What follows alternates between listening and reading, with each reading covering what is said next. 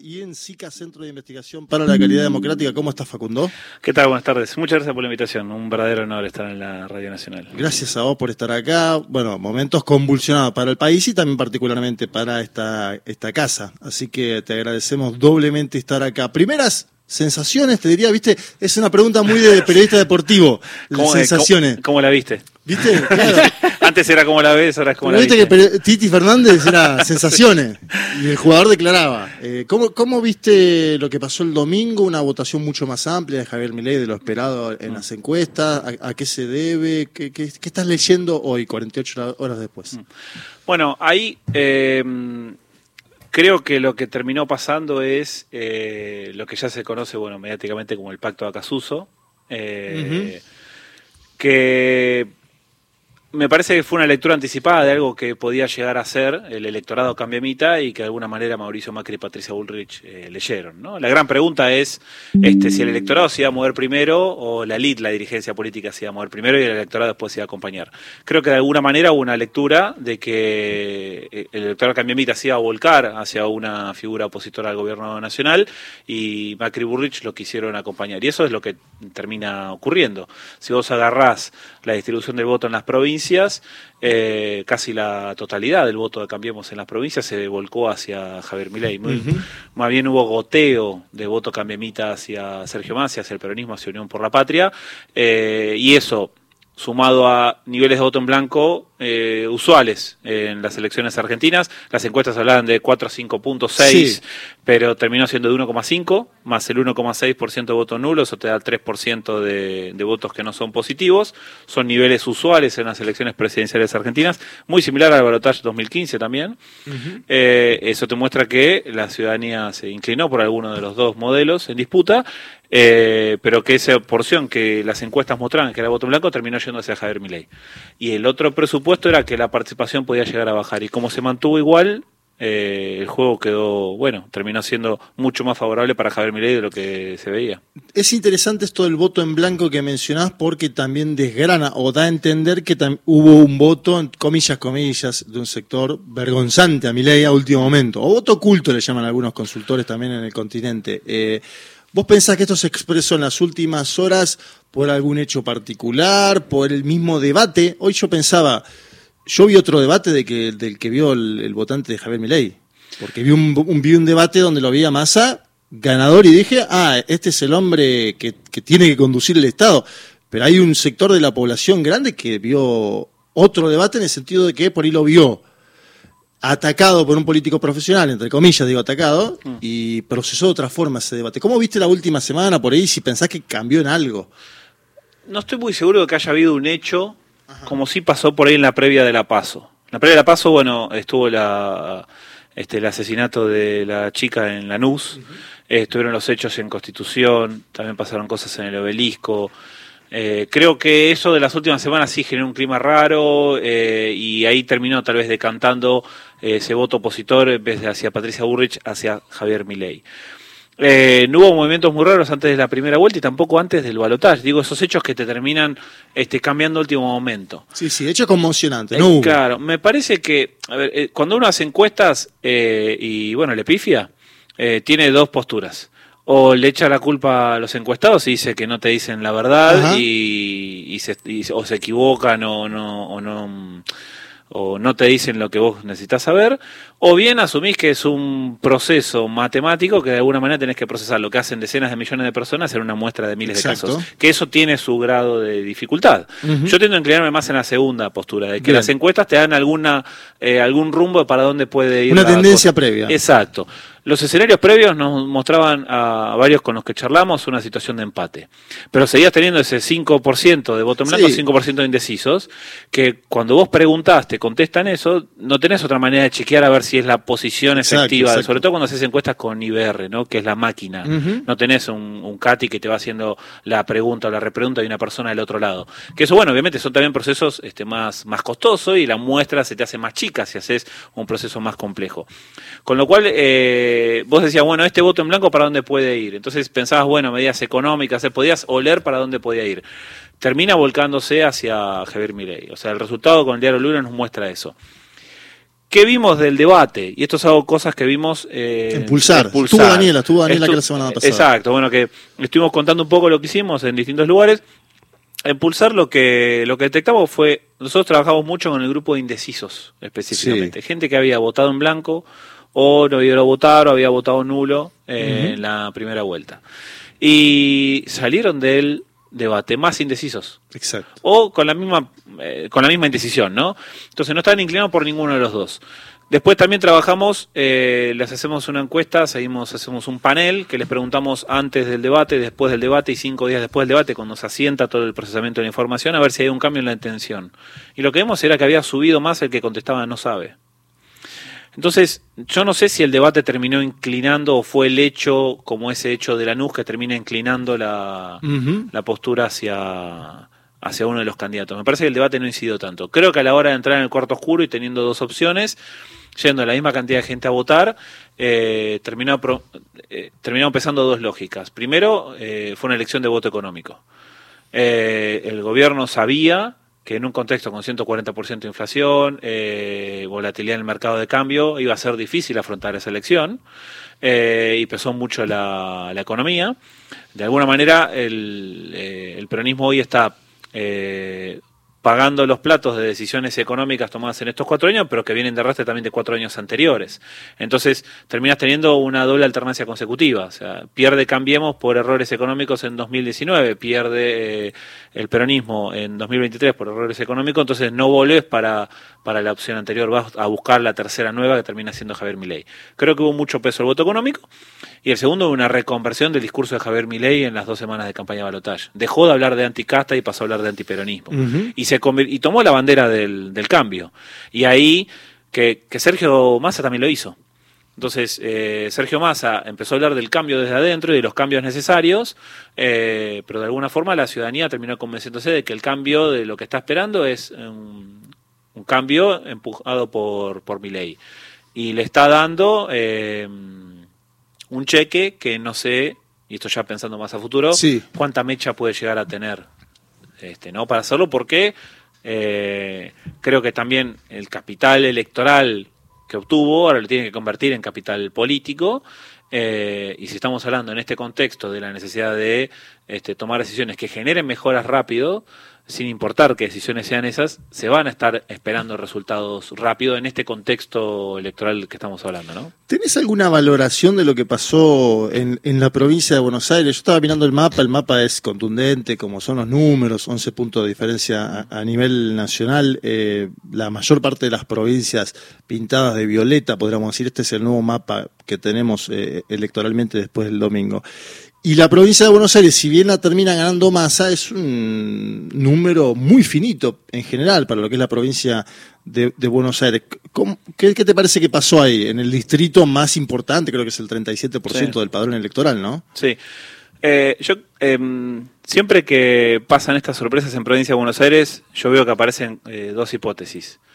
Una es la hipótesis del, del, político paranoico, que es este no movieron la maquinaria. Mm. Que fue un poco lo que apareció en La Paso, ¿no?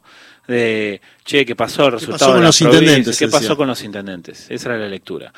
La otra hipótesis es la del votante informado, es decir, que la ciudadanía toma decisiones este, sin importar qué hacen las estructuras partidarias.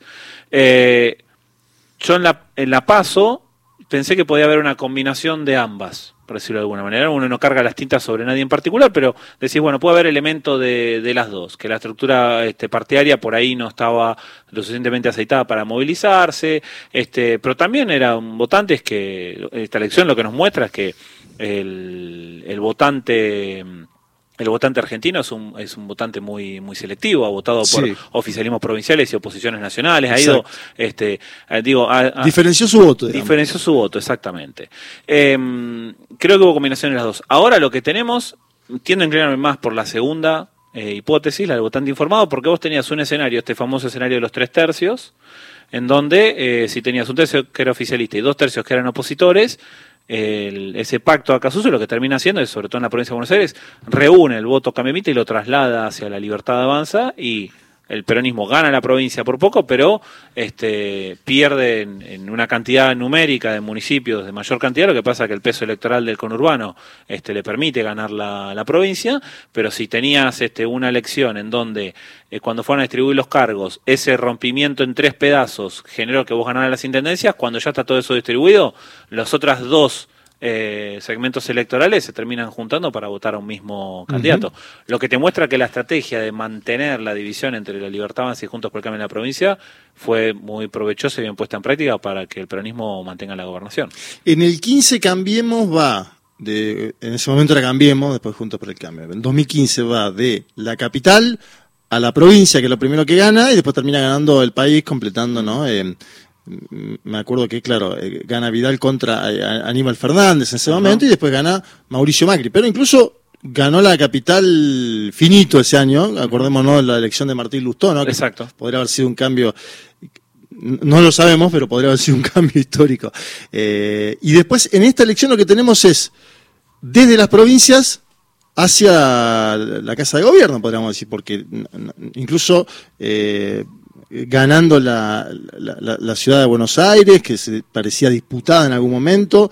¿Cómo viste esa emergencia de, desde las provincias? ¿Qué es lo que qué pensás que pasó en el interior del país, sobre todo en el núcleo centro, ¿no? que se habla mucho en estas horas? Mm. Eh, provincias como Córdoba, Mendoza, la votación eh, descomunal que hizo mi ley. Mm. Eh, yo no hablaría solo de la zona núcleo de la franja centro o ese 2015 que parecía como si fuera la camiseta de Boca. La de Boca, ¿no? Sí. Entonces esa franja amarilla, no vería solo esa franja amarilla que ahora es violeta. Lo que sí creo que es un cambio respecto del balotaje de 2015 es que vos tenés eh, un norte en donde eh, la Libertad Avanza tuvo muy buen desempeño electoral y una Patagonia también. Y en el 2015 esos fueron distritos o regiones del país que acompañaron la propuesta de Daniel Scioli del Frente para la Victoria. Ahora tenés una marea violeta mucho más este, fuerte porque eh, distritos como Salta, este, como Jujuy tienen un padrón electoral importante, Tucumán, eh, Tucumán ganó el peronismo en la elección provincial, pero después este, pierde la paso gana la primera vuelta y ahora vuelve a perder el balotaje. Este, son distritos de, peso en términos electorales. Este, ganó y ganó bien la Libertad Avanza y lo mismo pasó con la Patagonia. Este, Neuquén es un distrito grande, Río Negro es un distrito grande. Este, son provincias en donde ganó además de la, de la zona núcleo.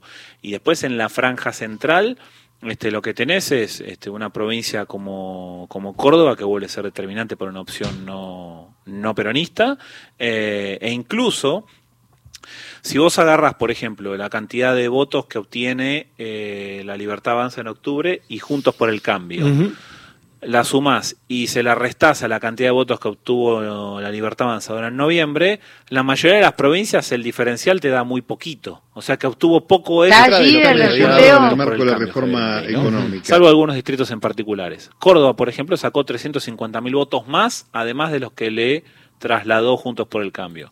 Santa Fe sacó casi 75.000 votos más. Esos son distritos que eh, bueno, había mucho voto a Schiaretti, por ejemplo. Entonces, no solo captura eh, casi la totalidad del voto cambiamita, sino que el voto de Schiaretti se inclina en los lugares donde mejor le fue, también este, por, eh, por Javier Milei. Y después tenés una provincia, sigue siendo simbólica, que es la misma provincia que de alguna manera convierte en presidente Mauricio Macri en 2015, que es Córdoba, este ahora tiene una distribución del voto similar, que salió bueno, 75-25. Sin lo cual, eh, Sergio Massa tuvo una recuperación en Córdoba importante. Lo que pasa es que esa recuperación no llegó a ser lo suficientemente alta como para compensar derrotas en otros lados. O sea, subió sí, la paridad en la provincia también. Claro, subió 86% Sergio Massa respecto de los votos propios que había tenido en octubre. O sea, casi que saca el doble. Lo que pasa es que había arrancado en Córdoba de un piso muy bajo. Muy bajo. Y si además tenés a Schiaretti que, mm, que tuvo un buen desempeño, Javier Milei y también Patricia Burrich en ese distrito, y esos tres electorados van hacia Javier Milei se concentran en Javier Milei, eh, entonces estamos hablando de eh, bueno, un, distrito que le resultó que resultó difícil. Mendoza, de alguna manera, un esquema similar. Si pensamos que había competencia en la gobernación entre una figura peronista, eh, Omar de Marchi, que no era el candidato de Milei, pero sí se referenciaba de alguna manera con eso, este, y Cornejo, que era el representante de Cambiemos, tenés el votante de Marchi y el votante de Cornejo que fueron y acompañaron a, a Milei. Escribiste en Cenital y en, un momento pones que, eh, haciendo una síntesis ¿no? de, de los datos que tenemos, que será un presidente argentino con un músculo político extremadamente flaco, el más flaco desde la vuelta a la democracia, pones en el 83. Eso lo decís viendo los números eh, del Parlamento. Sí, viendo el Congreso. Eso, puedo contar una infidencia. Eh, esa nota me la pidieron el viernes. Y se la mandé a la editora eh, y le digo, espero que nunca tengas que publicar esto. y tengo un mensaje guardado, el, lunes le escribí y le dije, che, al final vamos a tener que publicarla. Eh, pero bueno, fue parte de un dossier especial que pensamos este, y que teníamos preparado en caso de que, de que ganara Javier Milei. Este, parte era este, mi nota y después otras que iban por, por otro foco más de política pública. Pero cuando fui a hacer las cuentas de con qué eh, poder institucional asumiría Javier Milei, lo que parece que es un, es un presidente que de base, o sea, de su base inicial, el poder de fuego institucional que va a tener va a ser mucho más débil que el de Robert Alfonsín, Fernando de la Rúa y Mauricio Macri, los tres presidentes no peronistas, porque va a contar con el 15% de la Cámara de Diputados y el 9% eh, del Senado. Cero gobernaciones y seis intendentes sobre 2019 que tiene registrado una iniciativa que se llama la Red Innovación Local que estuvo paneando todos los cambios de intendencias en, en todo el país. Y registraron solo seis municipios que gana algún candidato que eh, está enrolado o era apoyado por la Libertad Avanza. Entonces hablamos de, de un poder de fuego institucional este, muy bajo. O sea, ahora el desafío que tiene Javier Milei en las próximas dos semanas es, eh, bueno, construir gobernabilidad, empezar a mostrar un gobierno. Creo que todo el sistema político está esperando eso de alguna manera. Parte del acuerdo con Macri fue, bueno, ir a blindarse de alguna manera y construir alguna mayoría en la Cámara de Diputados. Ahora se vienen un par de cosas que son importantes que todavía no se están discutiendo mucho, pero me parece que van a empezar a, aparecer en la agenda pública ahora. Eh, la Cámara de Diputados tiene que elegir sus nuevas autoridades por los próximos dos años. Eso implica la presidencia, que es la tercera en la línea de sucesión. Tiene que discutir el presupuesto que entró en comisión, no fue tratado por pedido de Javier Milei eh, y va a ser tratado ahora cuando se conformen las comisiones después que asuman los nuevos legisladores. Entonces, en base a esos interbloques y a esos bloques, esas mayorías, se van a distribuir los lugares y va a ver Javier Milei si tiene un presupuesto o tendrá que apelar a uno de los recursos que no le gusta, que es prorrogarlo este, en virtud de las competencias que tiene este, la presidencia y la jefatura de, de gabinete de reasignación de partidas presupuestarias. Eh, pero para eso tiene ahora que decir, bueno, tratar de construir una mayoría. Y ahí a llegar a un número, mágico que buscan todos los presidentes en América Latina. Este, que es, en el caso de Argentina son 77 diputados y 22 senadores, que es el tercio de cada cámara que te bloquea cualquier pedido de, juicio político. No necesariamente va a pasar eso, pero de base cualquier presidente en la región lo que necesita es tener ese escudo para bloquear este, cualquier intento de, juicio político en virtud de que el programa de gobierno económico y social no, no funciona.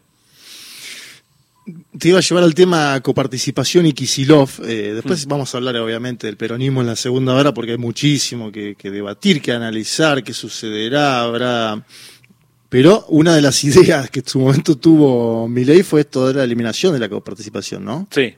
Y eh, hay mucho meme ahora circulando en Twitter que lo ponen Axel como diciendo, si llega a pasar esto se convierte en un jeque árabe. Eh, ¿cómo, ¿cómo, viste eso?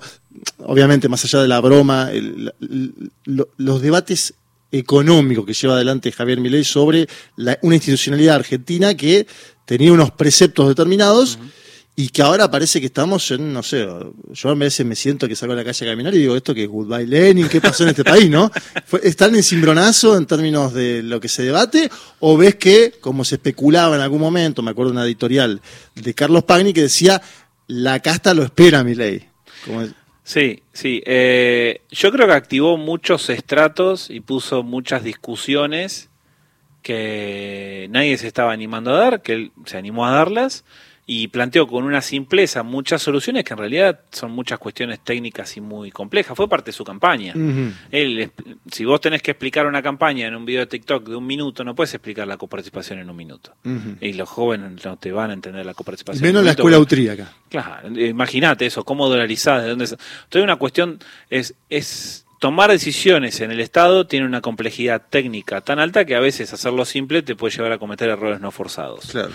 Entonces ahora se plantea la coparticipación como el régimen de opresión de las fuerzas del desarrollo en las provincias y vos en realidad tenés que ir por un esquema que está en la Constitución, que tenés que eh, reformar ese esquema y que, bueno, Carlos Menem fue lo suficientemente vivo como para la hora de incorporar en la Constitución y ser una ley cerrojo, implica que necesitas no solo la aprobación por mayoría especial del Congreso, sino que también te la validen las 24 legislaturas del país.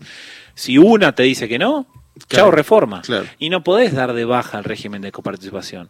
Con lo cual lo que te termina quedando es vos tenés que seguir haciendo las transferencias automáticas en virtud de eh, lo que está establecido por ley y después, si no, jugar con los ATN, que es lo que han hecho todos los presidentes argentinos. Pero eso de vuelta, era un poco lo que discutíamos en Cenital.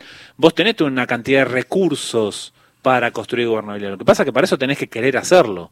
Y de alguna manera, querer hacerlo iría en contra de su base electoral nada indica que no lo vaya a hacer. De hecho, allá, yo creo que va a hacerlo. Lo que pasa es que va a tener que framearlo, presentarlo de alguna manera en la cual sea Venderlo de forma amigable. Venderlo de forma amigable. Entonces, el de base lo que va a tener es con estos números, bien puede ponerse en la piel de Alberto Fujimori y del Congreso no me deja gobernar. Ajá. Eh, es una salida posible. La otra es ir a construir una mayoría para que pueda gobernar, pero para eso tiene que esperar primero, tiene que lograr tener su mayoría. El sistema político creo que está esperando que él muestre un gobierno y muestre gobernabilidad para empezar a mover. ¿no? Ningún gobernador, ningún jefe de bloque, ningún legislador va a mover nada hasta tanto mi ley diga esto es lo que quiero hacer, este es mi gobierno, yo tengo estos apoyos, voy a gobernar de esta manera y a partir de ahí cada uno se eh, posicionará. Lo que va a intentar ahí es tener alguna mayoría o algún número cercano a la mayoría y esperar que la oposición se, se fragmente, pero acá eso no, no pase, es difícil pensar que pueda llegar a haber un cálculo de cuáles son las reformas que, que pueda hacer. Estas 48 horas, 72 horas, me parece que lo que está haciendo el sistema es asimilar un poco eh, el golpe de lo que eh, ocurrió el domingo. A partir de ahora cada uno va a empezar a... Sí, y tantear también al jugador. tantear al jugador, em, en la segunda hora, eh, segunda media hora, prometemos charlar de otros temas y dijiste Fujimori, pensé también en Castillo y en Color de Melo. Ahora lo debatimos.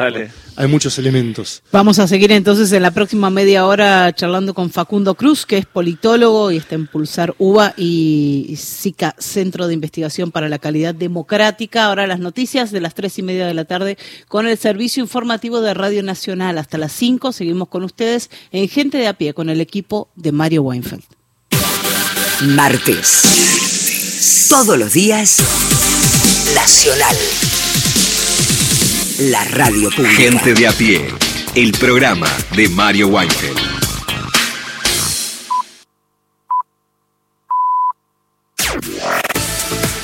Nacional Noticias. El país en una sola radio.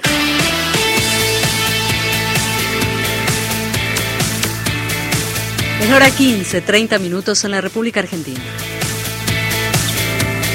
Cristina Fernández recibirá mañana a la vicepresidenta electa. La vicepresidenta recibirá mañana por la tarde a Victoria Villarruel en un encuentro que se llevará a cabo en el Senado de la Nación. A través de un comunicado, la presidencia de la Cámara Alta anunció la reunión prevista para las 17 horas. El encuentro continuará el proceso de transición que iniciaron el presidente Alberto Fernández y su par electo Javier Milei durante dos horas y media, que mantuvieron esta mañana la residencia de Olivos. Por instrucción de la vicepresidenta de la Nación, la secretaria administrativa del Senado, María Luz Alonso, se comunicó con el equipo de Villarruel para invitarla al Palacio Legislativo.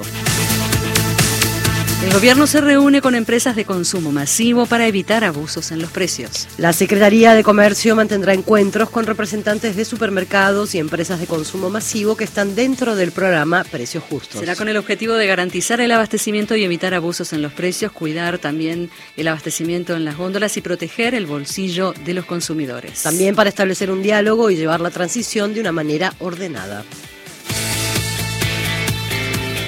Datos del tiempo. En Gualeguaychú, Entre Ríos, temperatura 31 grados, humedad 59%, el cielo está parcialmente nublado. Aquí en Buenos Aires la temperatura es de 24 grados 8 décimas, humedad 32%, cielo cubierto. Informó la radio pública en todo el país. Más info en radionacional.com.ar. Tu verdad, tu identidad está en el diario Radio Nacional. Hasta las 17. Gente de a pie, el programa de Mario Weinfeld por Nacional, la radio pública.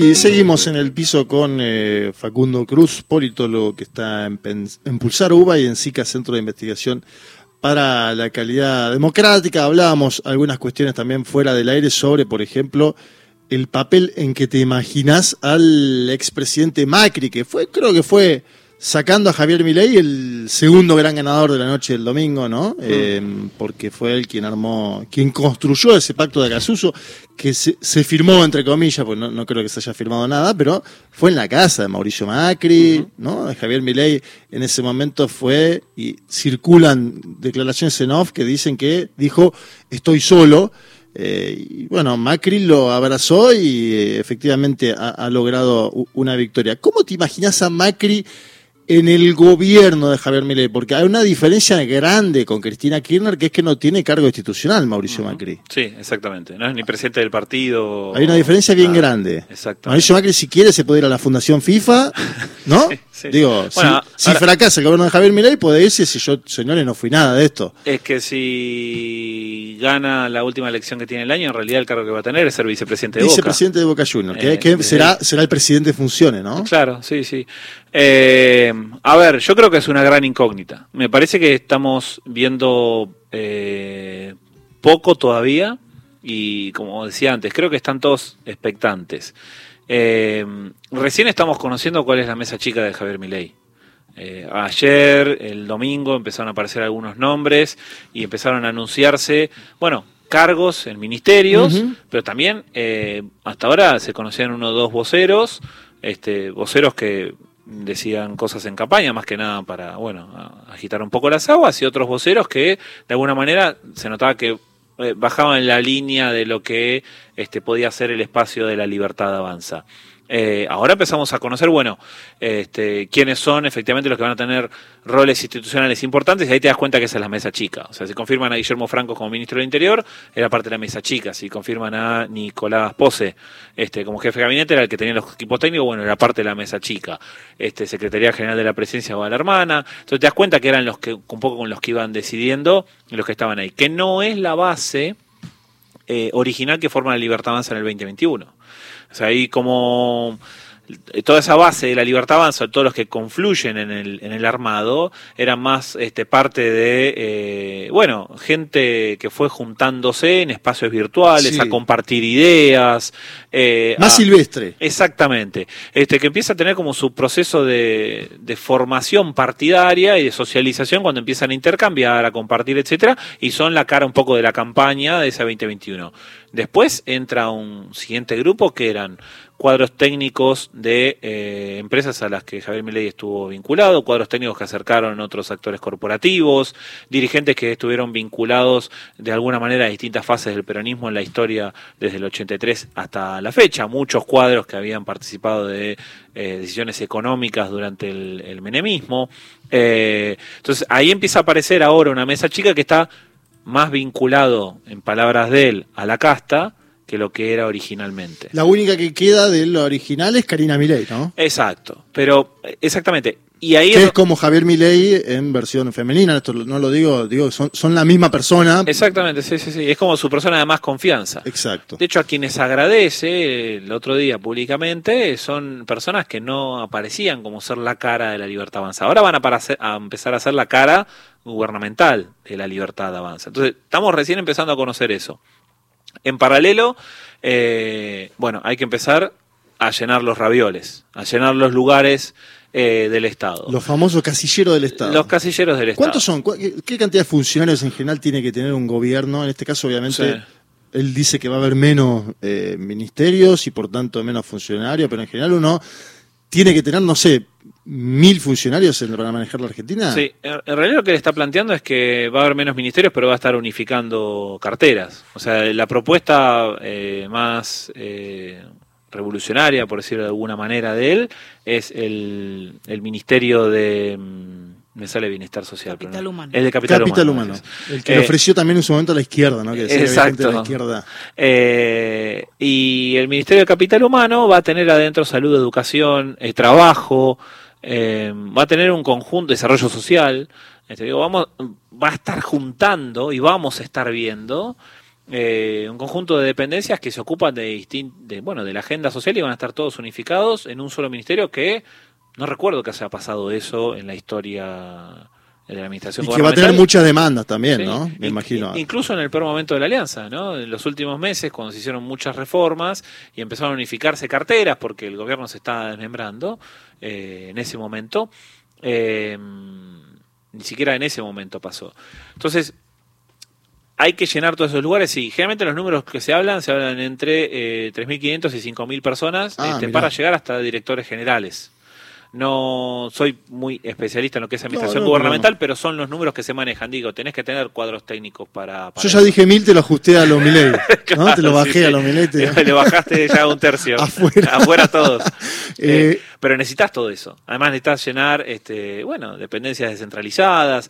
Eh, hay una estructura estatal que él tiene que hacer una reforma, pero antes de hacer la reforma tiene que llenar esos lugares. No pareciera ser que tenga ese número de militantes afiliados. No pareciera ser, ¿no? No, ¿por qué? Porque ¿qué te da eso? Te lo da un partido político.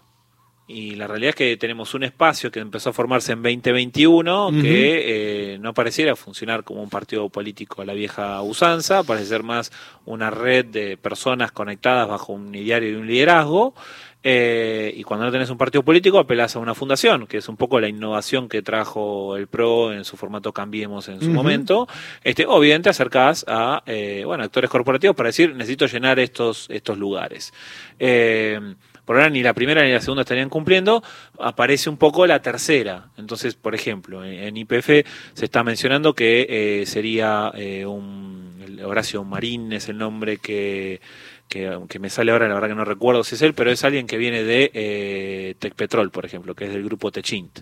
Entonces hay determinados lugares simbólicos en donde, eh, bueno, actores empresariales estarían colaborando con, con acercar cuadros para eso. La gran pregunta es en el medio de todo esto, ¿qué juega eh, Mauricio Macri? ¿O qué rol va a jugar Mauricio Macri?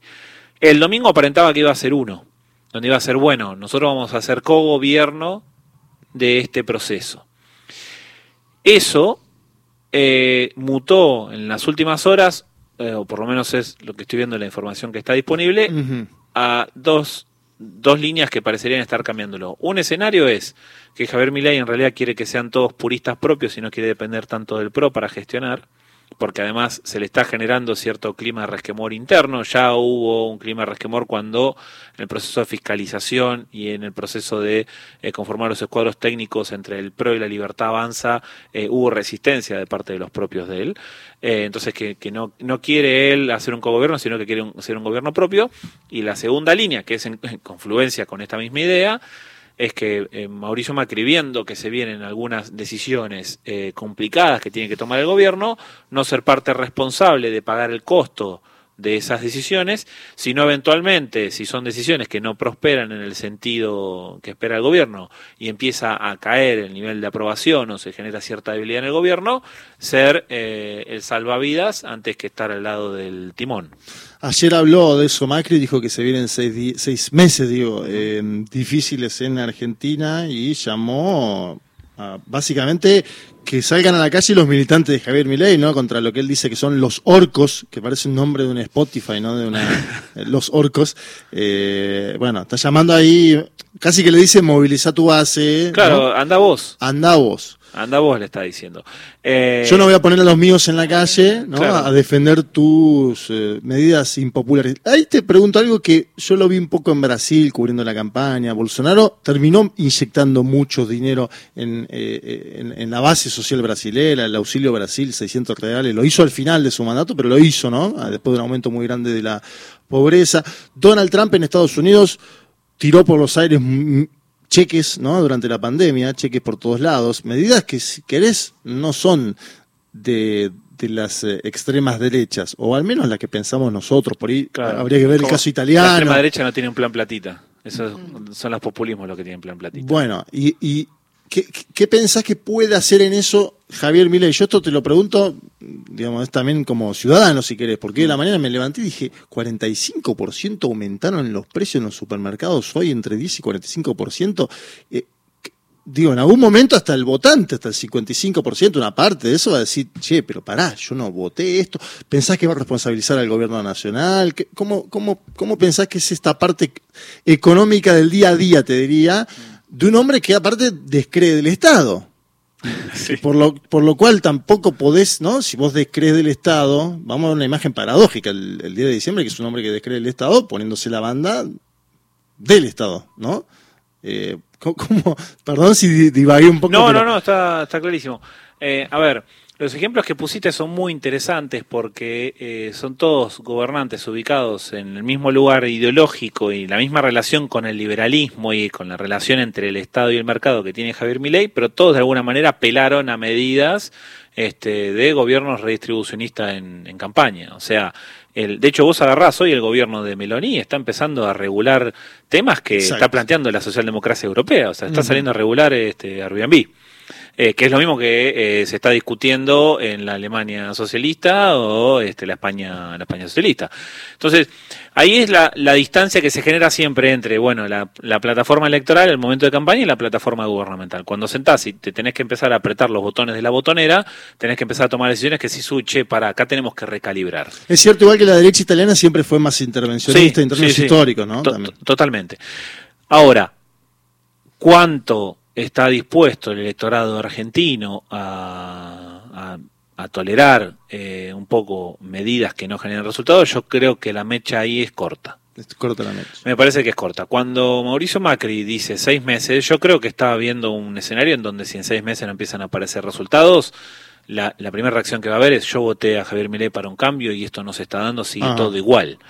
La- eh, creo que en campaña cada uno se- de los que votaron a La Libertad Avanza se construyó eh, su propio Javier Milei. Entonces algunos tomaron el programa que tiene para reducir el déficit, otros tomaron, eh, bueno, qué va a hacer con los planes sociales, otros tomaron qué va a hacer este, con, con Canal 7, este, etcétera, etcétera, etcétera. Ahora, si uno toma algo de eso, deja de lado todo el resto de las propuestas. Pero la mayoría coincidió, el 55% de la ciudadanía coincidió en que era la persona encargada de ordenar las variables macroeconómicas para que en la microeconomía del bolsillo empiece a haber resultados. Si esos resultados en seis meses no empiezan a aparecer, ese electorado que hoy Javier Milei se asume que es como el líder de, de todas esas personas, deja de, deja de lado algo que en realidad, y esto es algo para que, que por ahí podemos empezar a ver a futuro, que puede ser un electorado hasta prestado, te diría. Porque si vos te acompañó una porción del electorado que podría haber acompañado a Sergio Massa o no haber votado y te termina votando, es un electorado que dice, bueno, voto a Javier Milei porque este, va a hacer mejor las cosas que, eh, que, que Sergio Massa. Pero eso no hace el 55% de la Argentina libertaria. O programáticamente libertaria, o eh, Sí, como, lo- ideológicamente como Chile no, no hubo 55% de voto de izquierda a. Boric. ¿no? Exacto. Algunos votaron contra José Antonio Acá. Y justo te llevo a Chile. Mm. Y también estaba mirando mucho el tema de mm, Gustavo Petro en Colombia. Son dos gobiernos que perdieron popularidad muy, Muy velozmente. Eh, no- no- uno acá no sabe lo que va a pasar con eh, Javier Milei porque tampoco tenemos la bola de cristal, no sabemos qué va a pasar con eso. Sabemos sí cómo terminan esas medidas en general porque es parte de la historia argentina y latinoamericana. Pero estamos viendo, si se quiere, un momento también latinoamericano, ¿no? De Sí, sí. ascensos veloces electoralmente, pero después un electorado que no aguanta demasiado, como decíamos, que ya no hay lunas de miel, ¿no? En América No Latina. tenés, o sea, con suerte llegas a subirte al barco, el crucero al que te vas de luna de miel. No, ni siquiera te dejan volver todavía. Me parece que estamos en esa. Coincido con tu lectura. Eh, y, y es bueno los ejemplos que, que traes porque son ideológicamente opuestos a Javier Milei. Pero eh, tanto Javier Milei como Petro como Boric se apoyaron sobre propuestas que eran de reformas radicales Sí. de- del Estado y de los vínculos entre el Estado y la, y la economía. Entonces, ambos, tanto Petro como Boric, quisieron hacer esa reforma hacia el lado del progresismo, hacia el lado de la izquierda, Eh, y no pudieron los dos. Y no pudieron los dos. Boric quiso hacer incluso un caballito de batalla que fue el proceso constituyente. Sí. Que termina eh, teniendo este, bueno, una fuerte derrota, porque hay una simbiosis muy fuerte entre que era la identidad del gobierno con la identidad del proceso constituyente y todo lo que ya fue analizado y procesado sobre eso. Pero simplifiquémoslo en ese punto. Petro implementa al mismo tiempo tres reformas: reforma política, reforma de salud, reforma educativa. No le sale ninguna si la memoria. La no tributaria falla. solamente le La salió solamente. cuando estaba todo el acuerdo previo, ¿no? Exacto. Incluso el gobierno de Petro termina incorporando en, en su ministerio, serán parte de las decisiones de gobierno, actores del Partido Conservador, Sí. actores del Partido Liberal, arma una coalición mayoritaria importante, se corre bastante hacia el centro, termina acordando con la derecha que siempre lo, lo detestó, y cuando empiezan con todo, digo, tenía un poder de fuego mayor al de Boric, Claro. Más, mucho mayor al de Javier Milei, es algo que Javier Milei genera algún cambio ahora en los próximos 10 días, pero incluso con ese poder de fuego institucional le costó un montón hacia el interior poder procesar eso. Y cuando empiezan a fallar sus reformas, lo que hace es, bueno, hay que apelar a la calle a la movilización ciudadana. Y eso no le estuvo. No le salió, mucho, no le exactamente. Y Boric en una línea similar, con lo cual, digo, son dos países que eh, de alguna forma no funcionan como espejo y que teniendo estos antecedentes recientes, yo creo que va a haber eh, poca paciencia para que, porque digo, lo- la primera medida que va a estar esperando la ciudadanía es que si va, venimos teniendo inflación de 10% mensual, eh, 8, 14, etcétera, que de Que alguna, cinco, que de alguna manera cuatro. baja 5, Claro. 4, 3, 2, 1 a nivel mensual. Si eso en seis meses no, no lo tenés, este, va a estar en un escenario complicado. ¿Qué, qué ves de la vicepresidenta? Hay muchas especulaciones dando vuelta. Incluso vi gente. Porque, claro, yo- mi lectura es. No es mi lectura, pero. eh, la vicepresidenta no es liberal. La vicepresidenta es una vicepresidenta conservadora, ¿no? Es eh, la unión de do- dos tendencias ideológicas. Javier Milei liberal. eh, ella, Victoria Villarroel, una señora más conservadora, con otra formación, con otro, bueno, otro speech eh, que viene de la casta militar argentina, o al menos tuvo un vínculo. Y hubo algunas especulaciones, incluso eh, eh, Jorge Fontevecchia, el periodista de perfil, lo deslizó la hipótesis Pedro Castillo en el aire, antes de las elecciones, eh, viendo los números, ¿no? Em, digo, la hipótesis Pedro Castillo es brevemente para las y los oyentes. Castillo fue elegido, luego fue apartado eh, y asumió el cargo la vicepresidenta Dina Boluarte. ¿sí? Y asumió el cargo y además asumió el cargo con el apoyo de los militares, la policía, etcétera. ¿Qué papel te imaginas que puede jugar ella? Porque incluso dentro de la libertad avanza como fuerza política hay algunos que dicen, che, contengan a este frente. No apareció en los primeros festejos del día domingo, apareció sí en la calle, decir, y ahí hubo especulaciones. ¿Te imaginas un papel activo de ella, una vocería significativa, que esté en el Senado solamente? ¿Cómo es el, el- el- tu- tu- qué te imaginas de Victoria Villarroel de acá a los próximos cuatro años? Eh, bueno, es, es una enorme incógnita esto que charlábamos antes, ¿no? De que estamos recién conociendo la mesa chica, las vocerías, las personas quienes Ella no es de la mesa chica, además del. Claro, entonces, eh, de lo poco que uno puede conectar, yo creo que la agenda de ella es este full seguridad, full Ajá. defensa. Eh, creo que va a ser este mucho pie en eso. Sería raro también porque sería la primera vez en, en los gabinetes presidenciales que hay una vicepresidencia que tiene a cargo carteras ministeriales. Exacto. En otros países sí funciona. En otros países funciona. Este, de hecho, bueno, vamos a cualquier país parlamentario y eso este, pasa. eh, en otros países presidenciales este, también. Pero nosotros no tenemos un poco esa tradición. Entonces va a tener incidencia en la mesa de política pública, pero también hay que ver, eh, no soy especialista en tema de administración, pero hay que ver si administrativamente se puede ser vicepresidente o vicepresidenta y tener un ministerio a cargo. Este, no conozco, no sé si la norma lo permite, pero vamos a tener un rol ahí. Yo creo que por el discurso que ha dado en los dos debates vice- de vicepresidentes contra Agustín Rossi, la agenda de ella va a pasar por temas de, de seguridad. De hecho, una discusión que ya se Y está defensa, ¿no? y defensa, exacto. Una discusión que se está dando es, eh, bueno, hay que eh, recortar o reasignar partidas ministeriales y las van a destinar pareciera ser toda esa seguridad y defensa, porque también se están imaginando un escenario de conflictividad social. Si vos tenés partidas presupuestarias, tenés más recursos para estar de alguna manera controlando la calle en eh, situaciones en las cuales tu plan de gobierno sea enfrentado por este, eh, sindicatos, movimientos sociales, etcétera, eh, ahí tenés algo de decir, bueno, vamos preparándonos para esto que pueda, que pueda llegar a pasar. Sin dudas, coincido, es alguien que es como la línea dura, conservadora, eh, nacionalista de alguna manera, este, de la libertad avanza, que de vuelta es similar a otros espacios políticos en donde se reúnen eh, aspectos programáticos de los liberales libertarios y aspectos programáticos de los conservadores, en términos de cómo pensar la, este, la seguridad, el orden público, las relaciones exteriores, las situaciones de potenciales conflictos. Ella sin duda me parece que es la cara de la libertad avanza de este, la, la línea dura y es lo que ella ha acercado como propuesta a a Javier Milei. Último tema, ya vamos terminando, estamos hablando con Facundo Cruz, a quien le agradecemos por estar acá en el piso, que es politólogo, está en Pulsar UBA y en SICA, Centro de Investigación para la Calidad Democrática. Es el tema internacional. Mm. Sabemos que Javier Milei acaba de hablar hace instantes durante una entrevista que eh, le estaba haciendo Jonathan Viale mm. con eh, el Papa Francisco. Mm que lo ha llamado para aparentemente felicitarlo. Vamos a tener más detalles, eso seguramente a la noche, cuando se publique esta misma eh, entrevista.